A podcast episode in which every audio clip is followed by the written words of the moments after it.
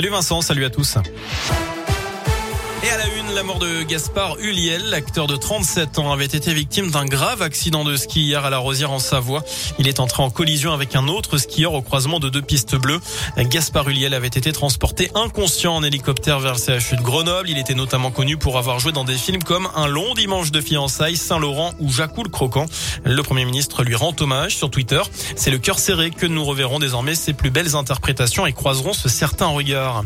Cette polémique lancée par l'Obs au sujet de Jean-Michel Michel Blanquer. Dans un tweet, le magazine reparle du voyage du ministre en Espagne pendant les fêtes. Je cite, Ibiza, c'est la fête, les moritos et la musique électro, soit l'exact contraire de Jean-Michel Blanquer.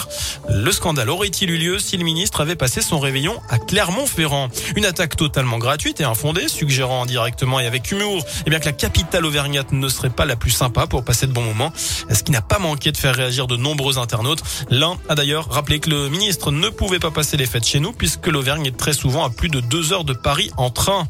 Je ne ferme aucune porte. Les mots ce matin de Bruno Le Maire, le ministre de l'économie, n'exclut pas de nouvelles mesures pour faire face à la hausse des prix des carburants, mais il exclut en tout cas une baisse des taxes. Le gazole qui atteint un niveau record, plus d'un euro soixante le litre en moyenne la semaine dernière, du jamais vu et ça continue d'augmenter. Un euro soixante-dix pour le litre de samplon 95. Plusieurs raisons, l'inflation, l'envolée du prix du baril et la reprise économique. En bref, c'est à partir de demain que les étudiants et futurs bacheliers pourront faire leur demande de bourse et de logement Crous pour la prochaine rentrée universitaire. Et notez eh bien que le Crous Clermont-Auvergne, c'est 18 000 boursiers et plus de 4 000 lits.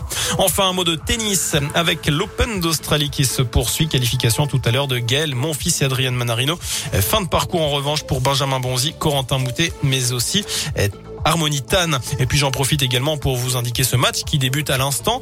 C'est entre Clermont et l'équipe de Strasbourg. Match en retard de la 19e journée de Ligue 1. Voilà pour l'essentiel de l'actu.